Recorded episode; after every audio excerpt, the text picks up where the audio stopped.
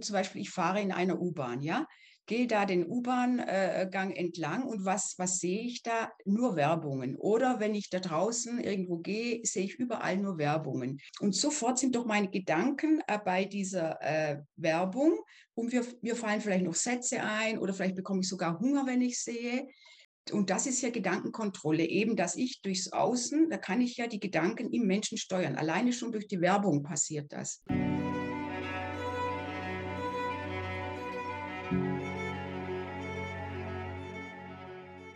Hello, hello, hello und herzlich willkommen zu einer weiteren Open Your Spirit, deine Reise zur Erfüllung Podcast-Episode. Mein Name ist Navid und ich freue mich sehr, dass du heute wieder mit am Start bist bei deinem Nummer 1 Podcast rund um die Themen persönliche Erfüllung und ganzheitliche Gesundheit. Und ich möchte dich vorab schon mal warnen, denn in diesem Podcast geht es heute richtig heiß her.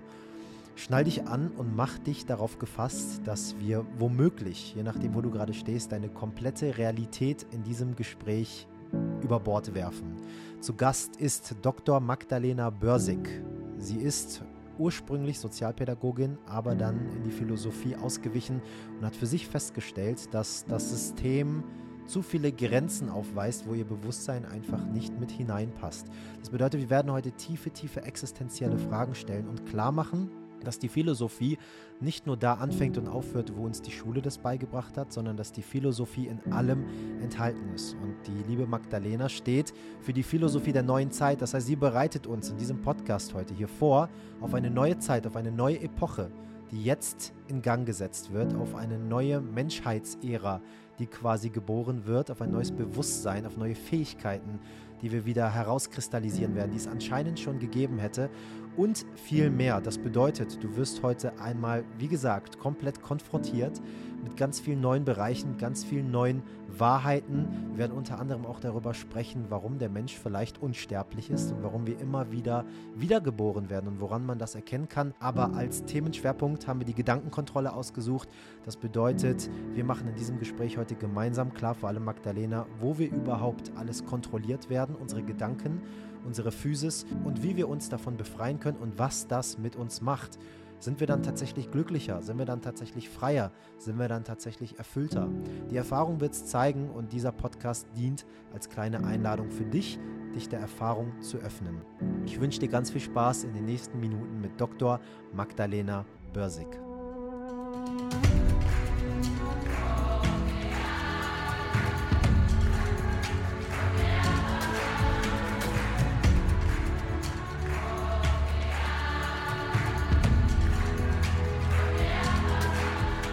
So, wir sind wieder zurück hier beim Open Your Spirit Podcast und ich darf heute eine wundervolle Person bei uns hier begrüßen und zwar die Frau Dr. Magdalena Börsig. Schön, dass du heute mit dabei bist.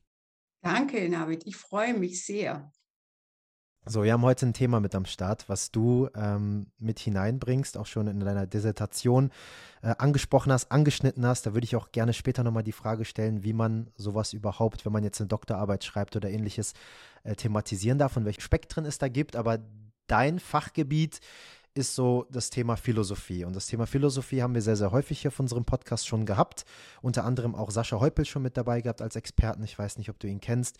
Und wir haben viel über Fragen, wer bin ich, warum bin ich hier, ähm, was ist der Sinn des Lebens, welcher Bestimmung darf ich folgen, wie finde ich das Ganze heraus, um diese Sehnsucht innen drin zu stillen, dass wenn ich diese Fragen dann irgendwie beantworten kann, ähm, ich dann vielleicht ein ausgeglichener oder ein erfüllterer Mensch bin. Würdest du sagen, diese Fragen führen überhaupt in diese Richtung? Ja, genau, das ist richtig, ja. Und äh, sie geben einem eine Sicherheit im Dasein, also im Leben, aber nicht nur Sicherheit, sondern eine ganz große Freiheit und im Grunde ein grenzenloses Gefühl, wenn man weiß, woher man kommt, wo man hingeht und äh, wer wir sind. Also was unsere ureigene Essenz ist, eigentlich unsere wirkliche Identität.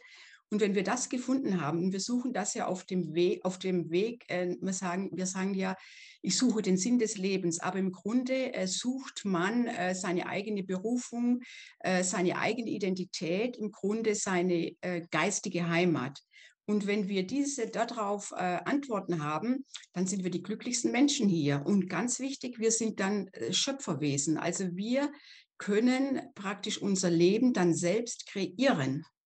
Mhm. Also hast du jetzt quasi auch kreiert, dass wir hier gemeinsam im Podcast sitzen und ich habe kreiert, dass das Ganze jetzt einfach hier stattfinden lässt. Es gibt ja auch die Perspektive, wenn wir uns jetzt mit, mit dem Buddhismus und dem Hinduismus auseinandersetzen, wo ähm, Gurus zum Beispiel vorne sitzen und sagen, das ganze Leben passiert doch eigentlich nur. Du bist eigentlich nur der Beobachter von dem, was passiert.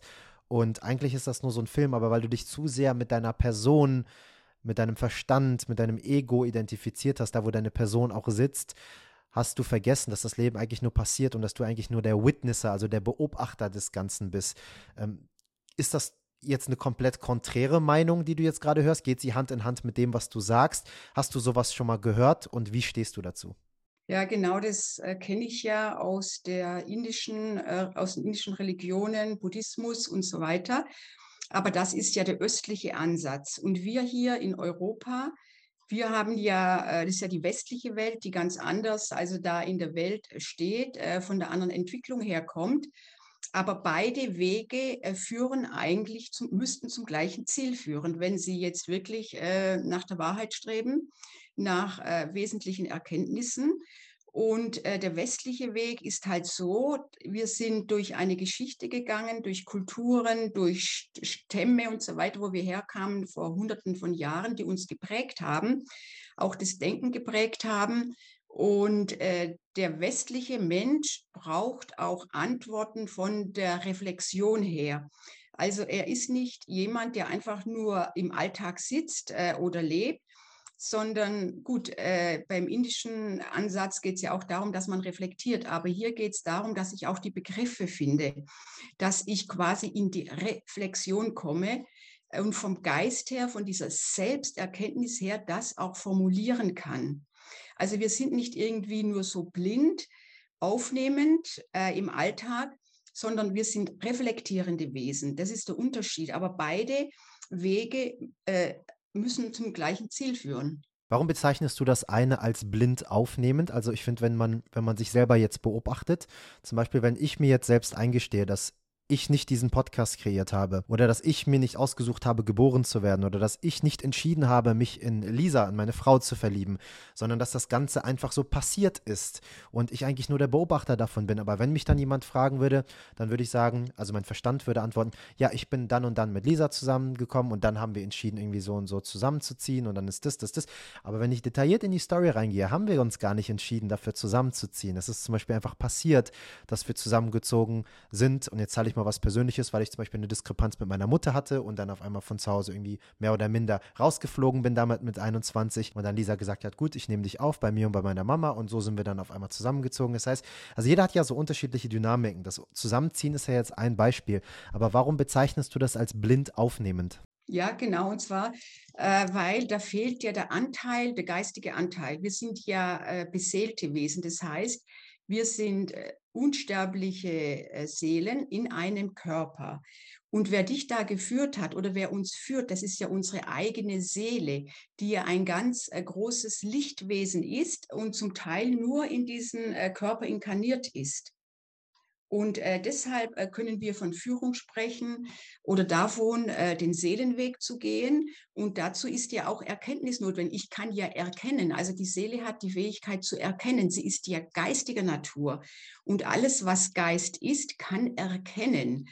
Und ich bin ein Mensch, für mich ist das wichtig. Also ich kann nicht nur, äh, ich will verstehen. Also ich kann nicht nur so äh, äh, im Grunde so aufnehmend sein, das gehört unbedingt dazu, aber auch gleichzeitig die Reflexion dazu.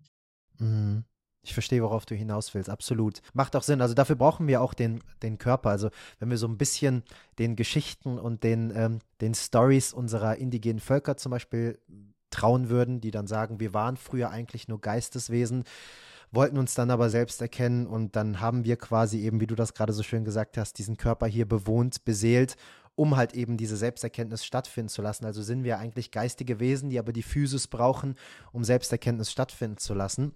Jetzt kommt natürlich die größte Frage, wie bist du überhaupt zu diesem ganzen Thema, um vielleicht nochmal einen Schwenker zurückzumachen, gekommen? Wie ist Philosophie in dein Leben getreten, Magdalena, und was hat das mit dir gemacht? Ja, genau, das ist eine sehr gute Frage. Und zwar also äh, durch Beobachtung, durch Beobachtung meiner selbst äh, meiner Umgebung und was mir so äh, praktisch gegenübergetreten ist, im Grunde, welche Erfahrungen ich gemacht habe. Und ich habe ja zuerst Sozialpädagogik studiert, weil mir war, also für mich war ganz klar, wenn ich was mache, dann arbeite ich nur mit den Menschen. Ich werde nicht Betriebswirtschaft machen, kein technischer Studiengang, gar nichts, weil das war der Wunsch von da, wo ich herkomme, sondern ich habe gesagt, ich arbeite nur mit dem Menschen. Mich hat immer nur der Mensch interessiert. Und dann habe ich eben diese Pädagogik studiert. Äh, es hat mir sehr viel Spaß gemacht, äh, auch die Theorien und so weiter. Aber dann habe ich erkannt, dass das immer die gleichen Theorien sind. Also sowohl in Psychologie, Soziologie, ähm, Pädagogik, das ist immer dasselbe. Also da habe ich gedacht, so was Langweiliges wie so immer die gleichen äh, Theorien, nur im anderen Fach. Also die haben immer das Gleiche gesagt.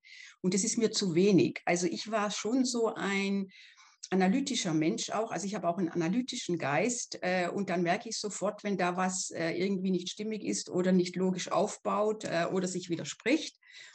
Und äh, dann war ein nächstes Ziel von mir, dass ich selbstständig arbeiten möchte. Und das war mit dem Studium nicht möglich. Das ist ja in Deutschland nur möglich mit einem Medizinstudium oder Philosophiestudium, äh, Psychologiestudium mit Zusatzausbildung. Und dann habe ich gedacht, jetzt studiere ich Medizin aber ich weiß ja nicht, ob mir Medizin überhaupt liegt und gefällt und hier das Fachgebiet Psychiatrie. Dann äh, habe ich gedacht, so jetzt muss ich, äh, jetzt mache ich Praktika, damit ich sehe, ob das mir überhaupt liegt. Und dann habe ich eben ein Praktikum gemacht äh, in München in der Psychiatrie, dann eins am Max-Planck-Institut in München und dann noch in einer Klinik. Und dann habe ich gesehen, niemals mit mir. So arbeite ich nicht mit dem Menschen. Also das ist nicht mein Stil, das ist nicht meine Auffassung vom Menschen. Und da kannst du nur diese Gebiete verlassen und es gibt keinen anderen Weg. Also da was zu ändern ist unmöglich. Also so habe ich das halt damals gesehen. Und was mir auffiel, es ist immer die Frage, also die äh, Diagnose gestellt worden, Bewusstseinsstörung. Die hätten immer Bewusstseinsstörung gehabt. Dann habe ich gefragt, ja, was heißt Bewusstseinsstörung? Ich wollte ja wissen, äh, was da los ist. Und dann konnte mir niemand, also diese ganzen Ärzte, konnten mir keine Antwort geben. Die konnten mir nicht sagen, was das eigentlich sein soll. Sie haben immer gesagt, der, die hat das. Und dann bin ich in die äh, Bibliothek in dieser Nussbaumstraße, eine tolle äh, Mahagoni-Bibliothek und habe dann äh, eben versucht herauszufinden, was versteht man jetzt in diesem Lehrgebiet unter äh, Bewusstseinsstörung. Dann habe ich vom Kreplin das Lehrbuch gefunden. Dann habe ich gedacht, so, jetzt bin ich im Mittelalter angekommen, weil das war so furchtbar, was der da geschrieben hat und definiert hat. Und das noch auf einer Insel verfasst. Dann habe ich gedacht, ja, vom Urlaub her oder aus dem, von einer Insel her kann man schon so Zeug schreiben. Also für mich war das einfach Zeug, weil ich kam ja aus der Pädagogik, aus der Jugendarbeit mit einem positiven Ansatz, Lebensgefühl. Und, wenn, und dann habe ich das gelesen, also das war jenseits meiner Akzeptanz. Und dann habe ich mich entschieden, Philosophie zu studieren. Also genau mit der Frage, was ist Bewusstsein? Und ich finde es super, dass ich so mich selbst durch mich habe führen lassen, durch meine eigenen Beobachtungen. Und ich kann mir diese Fragen jetzt beantworten. Und das hat mich wirklich befreit. Philosophie äh, ist ein Mittel der Selbstbefreiung, und zwar Befreiung durch Selbsterkenntnis. Eben wie es in der griechischen Philosophie betrieben wurde, erkenne dich selbst. Und äh, das ist Geist. Also der Geist äh, kann sich erkennen und wir sind Geistwesen, auch beseelte Wesen und jetzt eben in einem Körper. Und äh, also ich muss sagen, ich fühle mich komplett frei. Also ich könnte überall hingehen, also ich fühle mich frei, ich fühle mich auch nicht an den Planeten gebunden, ich fühle mich nicht an diese künstlichen Systeme gebunden. Ich bin ein komplett freier Mensch und ich habe mich auch immer so verhalten in meinem Leben. Das heißt, sobald ich gemerkt habe, etwas ist nicht stimmig oder ich kann dem nicht zustimmen, dann habe ich das geprüft, habe überlegt, warum, wieso. Und dann bin ich erst in die Aktion gegangen. Also ich habe mir das schon alles sehr äh, gründlich überlegt und war auch eher ein ruhiger Mensch. Aber wenn ich dann erkannt habe, nee, das, dem kann ich nicht zustimmen, das ist äh, kein Verhalten oder der Aussage stimme ich nicht zu oder diesem Experiment stimme ich nicht zu, dann habe ich auch gesagt, nee, für mich äh, geht das jetzt nicht zum Beispiel, so Beispiele äh, nur denken, weil ich gesagt habe, wenn ich mit Beispielen arbeite, dann nur aus der Erfahrung. Also Erfahrung zählt, Erfahrung ist hier ganz das Wesentliche. Was nützen mir meine Spekulationen? Gar nichts, gar nichts. Alles Illusionswelten. Sondern wir sind in Situationen, machen Erfahrungen, können äh, diese Situationen mit uns abgleichen und dann aus unserem Innern heraus, also ganz wichtig, ich hatte immer schon dieses, den Bezug zu meinem inneren Zentrum. Also den musste ich mir nicht freilegen, sondern den hatte ich. Der war mir schon mitgegeben. Und da habe ich immer alles geprüft und das war mein äh, Maßstab. Und wenn ich da nicht zustimmen konnte, dann äh, bin ich einen anderen Weg gegangen oder habe gesagt, nee, also da so und so habe ich halt meine Version dann gesetzt, ja. Und ich finde, ich habe ja auch dann mich mit dem Wahrheitsthema beschäftigt. Was ist Wahrheit? Zur Metaphysik und Ontologie der Wahrheit im Anschluss an Edith Stein, Aristoteles und Thomas von Aquin. Und da habe ich jahrelang mich mit dem Thema Wahrheit beschäftigt und bin zum Ergebnis gekommen, Wahrheit besteht in der Zustimmung, ob ich als Person einem Inhalt zustimmen kann, einer Aussage zustimmen kann. Und das ist der Maßstab, meine Zustimmung. Wow, Du hast jetzt mega viele Punkte genannt, äh, Magdalena, auf die ich jetzt versuche, hoffentlich äh, äh, gerechtfertigt und auch einzeln eingehen zu können. Erstmal großes Dankeschön für, für diesen Einblick in deine Geschichte so ein bisschen, wie du zu dem Thema Philosophie gekommen bist, was das mit dir gemacht hat, ähm, was das in dir ausgelöst hat und ähm, wie du jetzt auch gerade heute damit rausgehst, um vielleicht nochmal bei der, bei der Essenz anzufangen, wo du, oder bei dem Beginn, nicht bei der Essenz, bei dem Beginn anzufangen, wo du angefangen hast zu sprechen.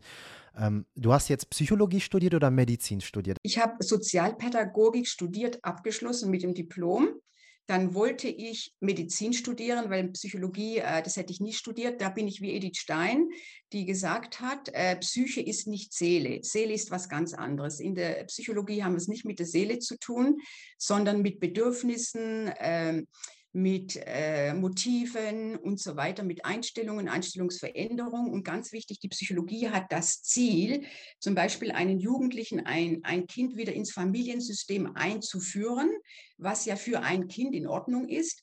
Aber äh, wenn es um Erwachsene geht, dann muss ich sie in die Selbstverantwortung führen. Und da ist eben die Psychologie für mich nicht ausreichend und, und eben dann äh, eben aber die Philosophie. Mhm, mhm. Und dein Doktortitel ist dann quasi woher jetzt vom Pädagogik, vom Sozialpädagogikstudium? Also ich habe in Philosophie promoviert über den Personenbegriff bei Romano Guardini. Das ist ein Philosoph, ein Phänomenologe, sehr äh, nicht mehr bekannt, aber sehr bekannt bis 1960 und vor allem in der Zeit äh, zwischen dem von 1900 bis 1945 kann man sagen, war er die Leuchte in, in, in, auf, im deutschen Gebiet. Also einfach führend im Geistesleben, in der Philosophie, in der Deutung des Daseins, im geschichtlichen Bewusstsein, was Geschichte ist, wohin die Welt sich bewegt. Und er war derjenige, der sich auch diese Fragen gestellt hat, was passiert mit dem Leben, wenn es in diesen künstlichen Systemen äh, Versuch gehalten wird, dann sagt er natürlich, das geht nicht. Das Leben sucht sich ganz neue Bahnen. Und wir haben das ja, wir erleben das ja heute. Das Leben geht ganz neue Bahnen, aber man kann es nicht töten. Also den Wandel kann man quasi nicht äh, aufheben. Da werden wir uns auch auf jeden Fall gleich nochmal drauf beziehen und wollen auch nochmal über die Philosophie der Neuzeit so ein bisschen sprechen, was ja auch so dein, dein Hauptthema ist. Aber ich finde, das Thema darf man sich jetzt noch so ein bisschen erarbeiten. Denn das, was ich jetzt gerade so rausgehört habe, ist einfach, und das finde ich so unfassbar schön, weil wenn du auch einfach anfängst zu reden, dann fließt es auch. Und was ich da so raushöre, ist halt einfach so eine tiefe, tiefe kindliche Neugier.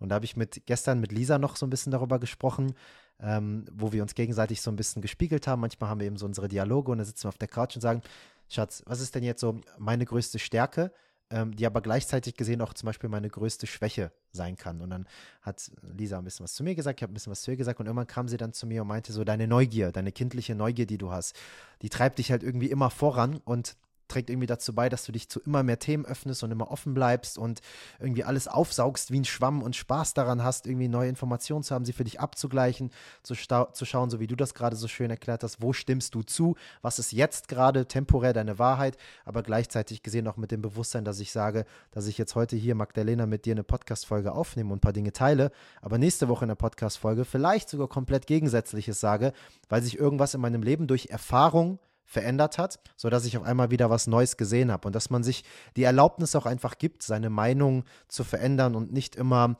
irgendwie ähm, ein People-Pleaser zu sein, um Menschen irgendwie gefallen zu wollen, weil man einfach diese tiefe, tiefe Angst vor Ablehnung auch irgendwie in sich trägt die ganze Zeit und deswegen sich diese kindliche Neugier auch nicht mehr erlaubt. Würdest du auch sagen, dass dein Antrieb diese kindliche Neugier ist, die in dir schlummert und würdest du auch sagen, dass die dir manchmal vielleicht sogar im Leben schon zum Verhängnis geworden ist? Gab es da Erfahrungswerte? Ja, also ich würde sagen, äh, ich bin also ein sehr, ähm, mich interessiert einfach das Lebendige. Also, wie soll ich das sagen? Also Langeweile äh, finde ich furchtbar. Und auch im Grunde das Lebendige, eben nicht das Tote, sondern ich spüre sofort, ob etwas kreativ lebendig ist oder ob etwas unnatürlich ist, nicht äh, dem, dem Lebendigen entspringt. Und ich bin auch eine Abenteurerin. Also was ich nicht brauchen kann, ist die ewige Wiederkehr des Gleichen weil das ist nicht das Leben. Das Leben ist ja in jedem Moment neu. Und äh, da bin ich vollkommen im Fluss. Also einfach immer mitgehen, äh, die Erfahrungen äh, im Alltag machen und dann schauen, ja, was sagen sie mir, was lerne ich wieder neu und dann gehe ich auch hin und, und wenn ich Erkenntnisse habe, dann mache ich auch mit meinen Erkenntnissen Versuche. Das habe ich auch äh, zum Beispiel ganz super gemacht in meinen Prüfungssituationen. Also als Studentin, da habe ich da angefangen zu experimentieren, weil ich habe gedacht, ja, wieso, ich lerne doch für mich. Ich lerne doch jetzt nicht irgendwie, dass ich da jetzt eine gute Note schreibe oder irgendwas, sondern ich, wenn ich schon die Zeit investiere, und das waren ja Stunden, dann lerne ich sowas, was mich selbst persönlich interessiert. Und da habe ich immer die Schnittmenge gesucht zwischen Prüfungsthema, äh, Arbeit, also die, die halt Seminararbeiten und so, und was mich auch persönlich interessiert. Und das, ich habe immer die Schnittmenge gefunden. Und das hat mich ja auch weitergebracht. Also ich habe mich praktisch selbst äh, weiterentwickelt eben durch, dadurch, dass ich nur das gemacht habe, was mich auch persönlich selbst interessiert. Und wenn mich was nicht interessiert, dann mache ich es auch nicht. Interesse. Also ich gehe nicht hin und verbringe langweilige Stunden nur, weil irgend, irgendwo eine Erwartung steht. Das mache ich nicht. Also da bin ich habe da viel zu viel Energie. Das ist, das halte ich auch gar nicht aus. Ja, das spürt man. Ja, spürt man. Das, das ist ja klar. Das kommt, kommt sofort hier an. Hör mal, ähm, wie ist das denn dann mit so einer, äh, mit so einer Doktorarbeit, Magdalena, wenn man so eine Person ist, die so viel Energie hat, die ähm, out of the box denkt und vielleicht auch systemkritische Meinungen sich erlaubt? Ähm, wie geht man in einer Doktorarbeit damit um, wenn man weiß, dass auf der anderen Seite eigentlich das System absegnet, ob ich jetzt das DR-Zeichen von meinem Namen kriege oder nicht? Ja, genau, das stimmt. Also das ist wirklich das waren ganz viele Mutproben, aber die habe ich natürlich immer äh, zugunsten äh, meiner eigenen Intuition entschieden. Genau, also da kann ich jetzt mal ein super Beispiel bringen aus dem Doktorandenseminar. Wir waren mindestens 15 bis 20 Teilnehmer. Und äh, ich muss auch sagen, dass an dem Lehrstuhl war eine Friedhofstimmung. Und das war ich nicht gewohnt aus Jugendarbeit kommend kenne ich keine Friedhofstimmung. Und dann habe ich gedacht, ist es da seltsam an dem Institut? da, da, ist ja ewiges Schweigen und so weiter. Und die reden ja gar nicht miteinander. Also ich war auch äh, gewohnt, dass man irgendwie sagt, ja, wie geht's dir? Halt so Smalltalk und so weiter. Ah, da war alles äh, verstummt und so weiter. Und äh, was soll ich da machen? Dann muss ich halt auch selbst, äh, bin ich halt da gesessen und so weiter. Und dann hat jeder seine These vorgestellt so nacheinander. Da habe ich immer gedacht, ja, das ist ja super, was der da sagt. Also mir hat es immer gefallen, was ich da gehört habe. Ich habe das total interessant gefunden. Eine hat äh, promoviert über Teresa von Avila, konnte perfekt Spanisch und hat was ganz Tolles vorgetragen. Und ich konnte aber das jetzt nicht inhaltlich argumentativ verteidigen. Also das konnte ich nicht. Es ist nämlich das passiert, dass die Assistenten äh, komplett jeden fertig gemacht haben. Also komplett ähm, einfach äh, äh, irgendwie halt bloßgestellt. Im Grunde war das Mobbing. Das ist mir jetzt im Nachhinein auch klar, dass da Mobbing abgelaufen ist. Aber damals habe ich den Begriff nicht gekannt. Und dann habe ich gedacht, aber wenn ich dran komme, mit mir macht ihr das nicht. Also das, das wusste ich ganz genau. Also das war jetzt einfach mal so ein Beispiel. Und dann kam ich dran, da wusste ich, so viel wie ich gelesen habe, mein Thema kennen die sich ja gar nie aus, weil man kann ja nicht, die können ja nicht dreifach am Tag irgendwas lesen, was ich auch lese, geht ja gar nicht, weil sie andere Sachen auch noch machen müssen. Und dann äh, bin ich ja dran gekommen, dann ging das immer das Geplänkel hin und her, also so Argument, also Argument gegen Argument, immer so hin und her. Und dann habe ich aber gemerkt, dass das in Machtspielchen ausartet, gell? Und dann habe ich äh, zeitlang mitgemacht, weil das ist ja irgendwie lustig, wenn man immer so Argument dann dagegen bringt. und dann schauen, was jetzt dem anderen wieder einfällt. Und dann habe ich aber keine Lust mehr gehabt, weil irgendwie hat sich das tot gelaufen. Dann habe ich ausgeholt und habe gesagt, äh, wissen Sie was, habe ich dann zu dem gesagt, wenn Sie nicht in der Lage sind, die Identität in Differenz zu denken, dann sind Sie hier komplett fehl am Platz. Das habe ich zum Assistenten gesagt. vor dem Professor und vor allen anderen. Dann war das so ruhig in dem Raum, da hat man nichts mehr gehört. Und dann ist der Professor nachher ganz heimlich zu mir gekommen, als es keiner gehört hat, hat und hat gesagt, ich sehe, Sie sind die richtige Person für dieses Thema. Aber dafür habe ich natürlich eine schlechtere Benotung bekommen. Aber das war mir egal. Also da, äh, da, da kenne ich ja gar nichts, gell? Also da, wenn es so ist, dann ist für mich was, äh, da gebe ich auch nicht nach. Also da bin ich schon sehr, sehr stark in der Sache. Also das war mal so ein Beispiel. Und es gab noch viele Beispiele, die ich dann erlebt habe. Hm. Tolle Geschichte. Ich meine, wer fragt am Ende des Tages heute, was für eine Note du, ähm, du irgendwie äh, hattest in deiner Doktorarbeit? Also sehr, sehr inspirierend. Das, was ich da einfach so raushöre, ist es halt eben wieder mutig zu sein. Mutig zu sein, für sich selber einzustehen und äh, auch mal wieder bereit zu sein, Wagnisse einzugehen, was zu riskieren, um halt eben dem größeren Ganzen treu zu werden, was auch immer für dich das große Ganze ist, was ja, wenn wir das integral spirituell jetzt betrachten, für jeden Menschen auch individuell sein kann, was das große Ganze einfach ist. Für den einen kann das sein, ähm, weiß ich nicht, ich möchte, dass, dass alle Pflanzen ein wundervolles Leben haben. Für den anderen kann das irgendwie sein, dass die Tiere auf einmal in der Priorität stehen. Aber irgendwie ist ja alles miteinander verbunden.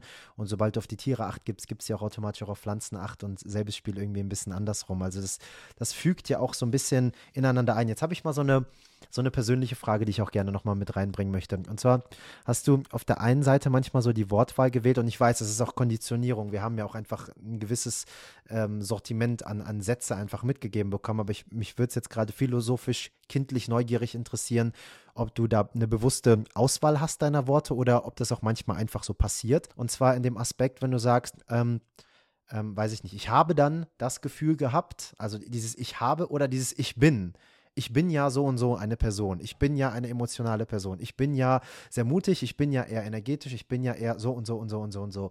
Und das, was äh, ich zum Beispiel für mich einfach erfahren durfte, ist, dass dieses Ich bin und sobald eben hinter diesem Ich bin ein weiteres Wort folgt, ähm, ich automatisch im Verstand bin, ich automatisch in der Identifikation bin, was ja erstmal nichts Schlechtes ist. Und da will ich mit dir auch gleich reingehen, weil der Verstand ja auch nichts Schlechtes ist. Es ist ein wundersames Werkzeug, wenn man es für sich gescheit einsetzt. Ähm, siehst du aber trotzdem, dass in diesem Ich bin so wie es zumindest heute verwendet wird in unserer westlichen Gesellschaft im Mainstream, dass da eine sehr, sehr große Gefahr der Identifikation und dementsprechend auch der inneren Starrheit ähm, drin steckt, sodass wir eben dieser äußeren, diesem äußeren Wandlungsprozess, was ja nicht starr ist, dann irgendwie nicht mehr gerecht werden, dadurch irgendwie innerlich verkalken, verrosten und dann natürlich auch ein unerfülltes Leben anziehen? Also ich, wenn jetzt einer sagt, so in Umgangssprache ich bin, äh, dann kann es sein, dass er sich äh, irgendwie festgelegt hat durch eine Programmierung. Aber das Ich bin, das ist ja eine ganz großartige philosophische Aussage. Das heißt ja ich, also das Ich, ich ist ja nicht das Ego, sondern das Ich ist ja äh, praktisch das, was in der Seele punktuell ist. Also das Bewusstsein in der Seele können, können wir als Ich äh, benennen und bin, da bin ich ja im Sein. Wenn jetzt hier einer sagt, ich bin, also ich bin gesund, äh, da kann er sich dadurch sogar in die Richtung programmieren, dass er gesund ist. Also dieses Ich bin ist eine Aussage, komplett ähm, bewusste Aussage im Moment, im Hier und Jetzt. Diese Ich bin-Sätze, wenn sie jetzt so äh, erkannt werden, wie ich sage, bringen einem in die komplette Gegenwart. Und auch, äh, man kann dadurch äh, sich ein anderes Leben äh, materialisieren. Also ich bin glücklich, wenn wir das sagen, dann sind wir es ja auch sofort. Oder ich bin gesund, dann, dann habe ich dieses, ähm, diese, sag mal da, diesen Raum für mich äh, formuliert und dann wird es auch so sein. Weil alles, was wir sagen, äh, setzt sich in Taten um.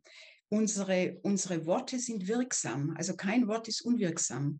Wir schaffen durch Worte. Ja, wenn man jetzt zum Beispiel sagt, also um vielleicht meine Frage nochmal ein bisschen zu konkretisieren, also ich bin auf jeden Fall deiner Meinung, aber es gibt ja dann noch Menschen, die dann sagen, ja, ähm, ich bin halt eher so eine äh, ängstlichere Person, weil meine Mama äh, war jetzt so, mein Vater war jetzt so und deswegen bin ich jetzt zum Beispiel so. Also das, worauf ich jetzt zum Beispiel aufmerksam machen wollte, ist halt einfach genau, wie du das gerade so schön betont hast, diese Power hinter diesem Ich bin und ähm, was man eben damit auch manifestieren kann im eigenen Leben und vielleicht auch einfach so eine, so eine, so eine Achtsamkeit. Also bist du bei jedem Ich Bin, was du ansprichst, schon zu 100% achtsam?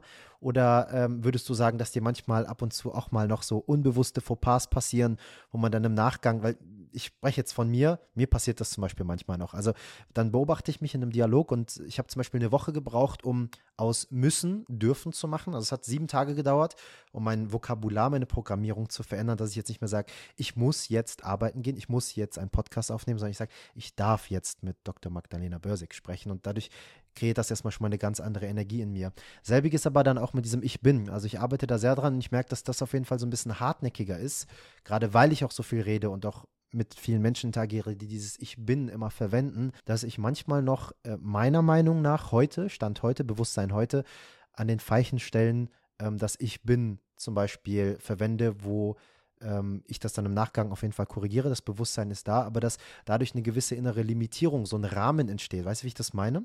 Also ich meine, wenn du dieses Ich bin äh, verwendest, egal in welchem Umfang, dann äh, fixiert es den Menschen. Also wenn jetzt einer sagt, ich bin äh, irgendwie was Negatives, dann, dann zieht er es auf sich. Mhm. Also das heißt, äh, dieses, genau, unsere Worte äh, sollten wir ganz genau wählen. Also wir sollten einfach viel bewusster äh, im Alltag sein. Und zum Beispiel, wenn Menschen äh, Witze machen und, das, und die Witze toll finden, aber die makaber sind, dann sage ich auch, also bitte, äh, Worte schaffen Realitäten. Willst du, dass das bei dir passiert? Die sagen immer, also es wird ja öfters irgendwas Lustiges gesagt, aber das ist ja eher Unglück, was dann da formuliert wird. Und indem der Mensch das sagt, zieht er es auf sich. Er weiß es gar nicht. Und äh, deshalb ist es wirklich wichtig, dass wir äh, genau wissen, was wir so sagen. Oder auch mit dem Müssen, das stimmt auch, das habe ich auch öfters zu mir gesagt. Äh, müssen, ja, bis es einem klar wird, dass man darf oder dass man auch nicht darf oder nicht will oder nicht muss. Also Worte sind ganz wichtig, die sollten wir mit Bedacht wählen. Auch wenn man über andere redet, das ist ganz übel. Also über andere schlecht reden, es fällt alles auf einem selbst zurück, weil wir ja, alles, was wir aussenden, kommt immer zu uns zurück, grundsätzlich. Was ist, wenn man sich dabei beobachtet, dass man manchmal makabere Witze oder Aussagen oder Lästereien im Kopf denkt, sie dann aber nicht verbal zum Beispiel rauslässt, um nicht noch die zweite Schöpfungsebene, also wir haben ja Geist, Wort und Tat, um jetzt nicht die zweite Ebene auch noch irgendwie, ähm, sage ich mal jetzt, zu belasten. Das heißt, ich, ich sage dann, okay, ich beobachte gerade diese makaberen Gedanken in meinem Kopf oder diese fiesen Gedanken, die wir alle ja manchmal auch in gewissen Situationen haben aber ich muss sie jetzt nicht verbalisieren und ich muss sie jetzt nicht irgendwie in der Tat stattfinden lassen, sodass vielleicht diese Programmierung in mir drin irgendwann müde wird, weil sie immer diese Pinks rausschickt. Es wird aber nicht ausgesprochen und nicht getan. Äh, und dann lasse ich es halt irgendwann sein. Dadurch dekonditioniere ich mich. Würdest du das so raten als, als Coach und als Wegbegleiter jetzt? Ja, und zwar, das ist super, dass du, dass du merkst, dass du etwas denkst, was du eigentlich gar nicht möchtest. Aha. Das ist ja mal das Erste. Also das ist so wichtig, weil äh, der Mensch dazu neigt, einfach zu denken und identifiziert sich mit seinen Gedanken. Und äh, der erste, die erste Ebene ist, sich von seinen eigenen Gedanken zu distanzieren, überhaupt merken, dass da oben die ganze Zeit äh, es immer denkt.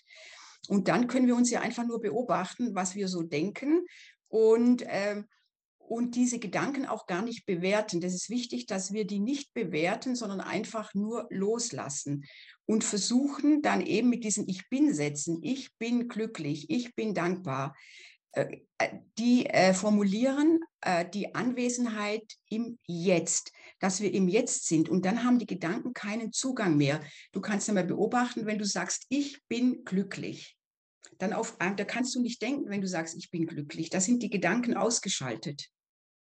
Und die positiven Gedanken oder die Gedanken, die uns weiterbringen, sind ja die, die ganz tief in uns aufsteigen, wenn wir mit irgendetwas beschäftigt sind, äh, einfach so richtig kreat im kreativen Prozess sind. Dann steigen doch die ganz interessanten Gedanken auf.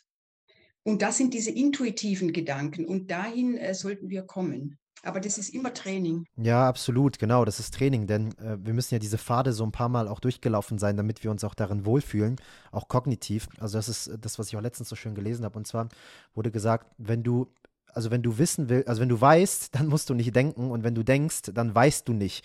Und in dem Moment, wo du halt einfach gerade denkst, bist du auch nicht, weil du gerade quasi auf einer anderen Ebene bist, du bist nicht präsent, aber in dem Moment, wo du weißt, musst du nicht, nicht, mehr, nicht mehr denken und dadurch bist du präsent. Also du bist ein paar Mal diese, diese Pfade durchgegangen und hast ein paar Mal diese Dialoge stattfinden lassen können. Jetzt weißt du, wie gerade diese Situation ist. Dafür brauchst du einfach die Erfahrung. Da kommen wir gerade wieder zu dem Punkt, äh, was du eben angesprochen hast, was absolut mit mir resoniert hat. Und durch diese Erfahrung kommt dieses Wissen und dann musst du auch nicht mehr denken, weil alles einfach passiert und weil du, weil du dann bist in diesem Moment. Ähm, was, wie gesagt, nochmal nicht bedeutet, dass das Denken schlecht ist, sondern dass das Denken einfach nur dann ein Mittel zum Zweck ist, um irgendwann zu wissen und noch mehr sein zu können, wie zum Beispiel in einer Meditation. Genau, aber ganz wichtig, wir sollten auch wissen, nicht sollten, sondern es ist ja so, dass äh, Gedanken im kollektiven Feld äh, wie Wolken umherschwirren. Also so, das sind ja alles, sind ganz viele fremde Gedanken. Jede, alle, alle Gedanken, die gedacht werden, schwirren ja draußen rum. Und äh, das heißt, also wenn du jetzt etwas denkst, heißt es nicht immer, dass es deine Gedanken sind. Oder wenn ich jetzt etwas denke, sondern das kann ein Gedanke sein, eben vom Nachbar oder von irgendjemand, mit dem ich gerade in Resonanz gehe. Äh, äh, deshalb ist es gut, wenn wir im Grunde immer bei uns bleiben, also bei diesem Ich bin, ich bin mich, ich bin äh, glücklich oder ich bin erfolgreich. Also bei diesem Ich bin, wenn ich bei meinem Ich bin, bei meinem Inneren, dann gehe ich nicht in Re Resonanz mit diesen anderen Gedankenfeldern. Hast du schon mal in deinem Leben Erfahrung sammeln können? Ähm, also gerade mit diesen Gedankenfeldern, da wollte ich sowieso nochmal drauf kommen. Ich glaube, die Frage, die, die macht auch jetzt vorab erstmal mehr Sinn. Wenn du jetzt einem Mainstream-Menschen irgendwie versuchst, das ja zu erklären. Du sagst ja zum Beispiel, die, die, die Seele ist nicht deine Person, es ist irgendwie ein Punkt in dir, in deiner Essenz, hast du eben so ein bisschen die Worte gewählt. Oder auch es schwirren irgendwie Gedanken die ganze Zeit um uns herum und die Gedanken, die du denkst, sind manchmal nicht die Gedanken, die von dir kommen, sondern auch von anderen Leuten. Wie hast du sowas für dich in Erfahrung gebracht, wenn wir jetzt hier wahrscheinlich auch bei uns im Open Your Spirit Podcast auf jeden Fall noch ähm, die eine oder andere Person haben, die da vielleicht noch so ein bisschen Abstand zu hat? Also wie hier sind andere Gedanken im Raum und wie ich kann Gedanken anderer Menschen aufnehmen und wie die Seele ist ein Punkt in meiner Essenz. Wie hast du diese Dinge, die du jetzt so in Worte fast in Erfahrung gebracht? Ja, also ich habe auch viel dazu gelesen, auch äh, mich mit anderen unterhalten. Äh, also einfach sich äh, informieren über, über das, was andere schreiben, was andere lesen und dann schauen, ja, kann ich das auch beobachten? Äh, kann ich das bei mir auch feststellen? Und äh, dann äh, das auch äh, für sich annehmen, also akzeptieren und damit arbeiten. Und das ist doch, also ich finde es eine interessante äh, Sache, äh, dass auch Gedanken äh, Energie sind, die, die jeder aussendet und die dann irgendwo sind. Und die sind ja feinstofflich, sind feinstoffliche Realitäten und ich aber nur mit denen andocke, also wir, es, es gibt nur einen Magnetismus oder eine Anziehung, wenn ich die gleiche Ebene habe, Bewusstseinsebene wie der andere. Wenn ich eine andere habe, berührt mich das nicht mehr und ich bin viel mehr bei mir selbst dann. Genau, nochmal zur Seele. Also wir sind Seele, also wir können sogar so sagen, unser Körper ist in der Seele. Also unsere Seele ist ja viel größer, als wir hier sind, ja und nur im Körper, also das ist ja das Sichtbare. Und dies, das Ich, das habe ich von der Theresa von Avila und von Edith Stein, das Ich ist der, ein bewusster Punkt, der in der Seele, das ist ein Bild, in der Seele kreist. Und, und wenn das Ich im Zentrum ankommt, also in der Herzmitte, äh, dann bin ich ganz bei mir und kann auch wirklich Entscheidungen treffen, die äh, zu meiner Essenz passen ja, wie gesagt, es kann immer noch, glaube ich, für viele Menschen, wenn wir jetzt gerade so darüber reden, trotzdem noch sehr abstrakt sein. Abstrakt in dem Sinne, weil das vielleicht auf Verstandesebene zu begreifen ist, so wie wenn du gerade ein Buch über die Seele liest und noch keine Erfahrung dazu gemacht hast. Aber dieses Begreifen oder dieses verstandesmäßige Aufnehmen dieser Information kann ja dann, wie du das gerade so schön erklärt hast, dann auch zu einer ähm, praktischen Erfahrung führen, wenn man dann eben das integriert und sagt, wo kann ich das jetzt in meinem Leben auch beobachten, was ich da jetzt gerade gehört habe oder was ich da gerade aufgenommen habe. Das fand ich sehr, sehr schön und das ist ja nichts anderes als der Prozess der Integration. Jetzt gibt es aber nicht nur ähm, Frieden, Freude, Eierkuchen, es gibt auch nicht nur irgendwie Regenbogen und Einhörner, es gibt nicht nur Menschen, die irgendwie mit diesen ganzen Fähigkeiten ich sag jetzt mal, auf aus meiner Brille einfach mal, wenn ich meiner inneren Ethik folge, gute Dinge damit anstellen, sondern auch ähm, vielleicht böse Dinge, um die mal so zu formulieren. Hast du schon mal Erfahrungen mit auch Gedankenkontrolle irgendwie wahrnehmen können. Also wenn du sagst, Gedanken können rausgesendet werden und du kannst die aufnehmen, wenn du in Resonanz gehst, dann könnte ja rein theoretisch gesagt äh, eine narzisstische Person zum Beispiel, die es hinkriegt, dass viele Menschen mit ihr sofort auf Resonanz gehen, auf erster Ebene, wenn das Bewusstsein zum Beispiel nicht dafür ist, das zu durchschauen, auch Gedanken so ein bisschen zuspielen und zusenden. Hast du schon mal Erfahrungen auf solchen Ebenen sammeln dürfen? Ja, das ist super, was du da jetzt sagst, weil das ist ja ein ganz großes Problem jetzt äh, überhaupt äh, in unserer Gesellschaft auf dem Planeten, weil hier findet wirklich bewusste, absolute Gedankenkontrolle statt. Und zwar zum Beispiel alleine, also da ist es mir so aufgefallen, wenn zum Beispiel ich fahre in einer U-Bahn, ja, gehe da den U-Bahn-Gang entlang und was, was sehe ich da? Nur Werbungen. Oder wenn ich da draußen irgendwo gehe, sehe ich überall nur Werbungen. Und sofort sind doch meine Gedanken äh, bei dieser äh, Werbung und wir, mir fallen vielleicht noch Sätze ein oder vielleicht bekomme ich sogar Hunger, wenn ich sehe. Und äh, das und das ist ja Gedankenkontrolle, eben, dass ich durchs Außen, da kann ich ja die Gedanken im Menschen steuern. Alleine schon durch die Werbung passiert das. Und da habe ich mir angewöhnt, ich schaue das gar nicht mehr an, weil ich will ja bei mir bleiben, ich will ja gar nicht wissen, oder wenn eine, was der jetzt da sagt auf seinem Plakat, das will ich auch nicht wissen, äh, sondern äh, konzentrierte Wahrnehmung von dem, was ich auch wirklich selbst will. Also es findet laufend Gedankenkontrolle statt und bewusste Gedankenkontrolle. Und die wird auch eingesetzt. Ja, du hast jetzt nur das Sichtbare genannt fürs Auge. Ähm, ich habe jetzt auch schon, glaube ich, ein, zwei Mal einen Podcast geteilt oder auch in einem Insta-Live, weil das ein Video war, was ich, ähm, was ähm, unser Social-Media-Team in unserem Telegram-Kanal auch geteilt hat. Und zwar geht es um das dritte Ohr.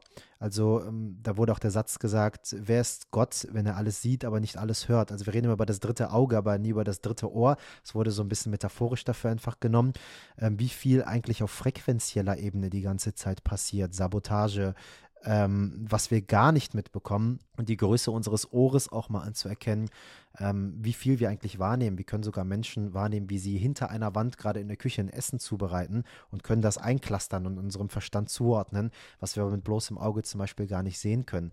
Also auch diese Ebenen, also zu schauen, in welchem Umfeld bin ich gerade unterwegs und wo könnte gerade Gedankenkontrolle stattfinden lassen. Und das fand ich auch schön, dass du genau das direkt mitgenommen hast, weil ich würde auch diese Frage und diesen Impuls und diese Antwort, die du gerade verspürt hast, direkt mitnehmen, hier in diese zweite Hälfte des Podcasts, wo wir auch einfach über die Philosophie der Neuzeit sprechen wollen wollen. Ähm, das, was wir ja jetzt gerade erfahren, ist ja, dass, dass Gedankenkontrolle oder auch einfach kollektive Kontrolle stattfinden darf und dass hier das sogar knallhart ins Gesicht gehalten wird. Also ich nenne dir mal ein Beispiel. Ich kaufe hier Reis in Costa Rica bei uns und auf dieser Reispackung, die ich dann kaufe, steht mittlerweile ein, ein Text drauf und zwar No Pesticides. Das heißt, du musst mittlerweile auf Produkte, die keine Pestizide, keine Chemikalien, keine E-Stoffe und so weiter haben, eher ein Etikett draufschreiben, aber auf die, die das drin haben, musst du kein auffälliges Etikett draufschreiben. Na, also so Normalität ist das schon geworden, dass wir umgeben sind mit Aluminium in der Luft, äh, weiß ich nicht, Glyphosaten, Pestiziden, ähm, Werbung, äh, wenn wir jetzt weitergehen wollen, in Radio, Kinofilme, was uns da die ganze Zeit gezeigt wird, was für so selbstverständlich gehalten wird. Und deswegen darf man sich auch immer wieder die Frage stellen, bin ich wirklich bereit, mir eine neue Geschichte des Lebens zu erzählen? Weil ich denke auch, dass das in deiner Transformation, Magdalena, so war. Ich kenne das aus meiner oder aus der mit meinen Klienten oder aus meinem engsten Umfeld oder mit meinen Gurus und Mentoren, mit denen ich zusammengearbeitet habe. Irgendwann kommen immer wieder Punkte in unserem Leben, wo wir wieder irgendwas loslassen, wo wir unser ganzes Leben vermeintlicherweise gedacht haben, dass das genau so ist.